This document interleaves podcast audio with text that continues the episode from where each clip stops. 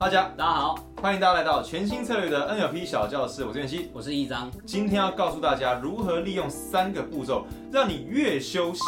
越有效率，越休息更有创意，还赚更多钱。玩的时间啊，你不如拿来啊工作，拿来赚钱，拿来产出，不是更好吗？但有时候情况它不一定是这样。没错，所以我们今天会用非常严谨的学术研究成果来告诉大家，如果你身边呐、有那种工作很没效率的、很没创意的，或是你的老板都不让你休息，叫你一直做、一直做、一直做，他说我付钱给你就是让你来工作的，好不让你休息的话，那么这一部影片你一定要传给他。今天我们要引用的是 UIUC 美国伊利诺伊香槟大学，也是我硕士的母校啦。嗯啊的两个学者啊，一个叫做旺，一个叫 Williamson，他们发现几个重要有关于创造力跟工作效率有关的事情。第一点就是他们发现，其实创意跟创造力。它是不会在非常努力的工作当中源源不绝的产生出来，它需要一段潜伏期。美国的调酒师啊，好比你可能去 bar，他们会很重视休息的时间，嗯，因为他们的经营者也会认为说，今天如果我一直压榨你，那万一你调出来的酒不好喝，我的客人不喜欢，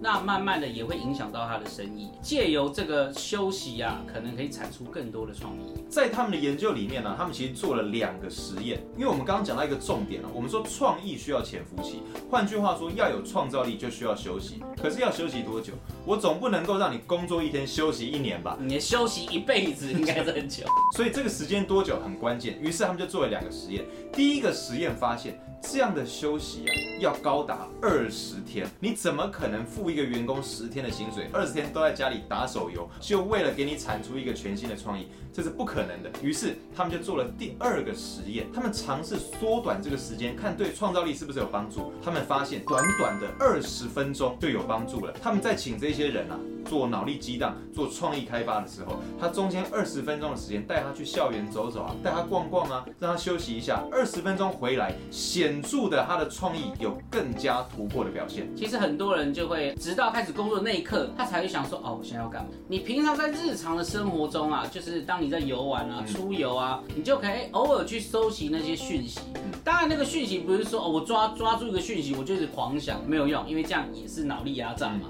而是你抓到这些讯息的时候，哎，你觉得它有趣，那么未来啊，你真的开始要从事创作的时候，那些创意或许它就会自己蹦出来。我跟易章老师今天就要综合二零一八年 UIUC 的研究，告诉大家用 NLP 神经元程式学的角度，该如何强化你的创造力。首先，你先给自己或是你的下属设定一个创意的目标，你激励他脑力激荡，你让他尝试尽可能的想出新方法。所以你可能先让他先努力的去思考如何提出更新的计划，如何提出更好的解决方案。这里中间也有一些检验的标准，有时候下属想一些创意，主管觉得不好，可能是他心里的感觉觉得他不好，嗯他的审美觉得他不好。嗯为了要避免有太多的私人的情绪，嗯你可以把那些检验的标准是跟实际的那些数据，嗯或是能不能达成这些目标是有关的。没错，其实我们在评估创造力的时候，有一个很重要的标准，就是他能不能够用他的头脑想出更多在这个领域以外的事情。换句话说，如果他想的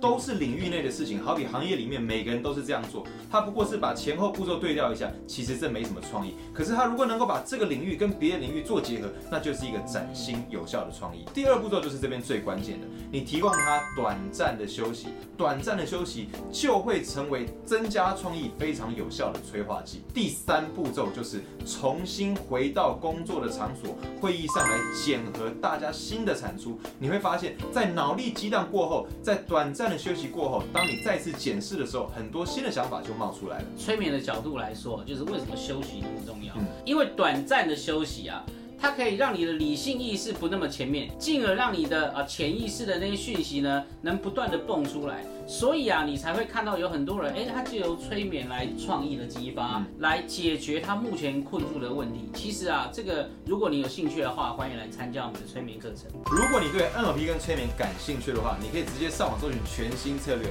我们的 NLP 专业执行师国际文凭班非常欢迎你。当然，你也可以直接上我们的网站索取免费的 NLP 实战技巧手册，上面还有五部免费的教学影片等着大家。我们下次见，拜拜拜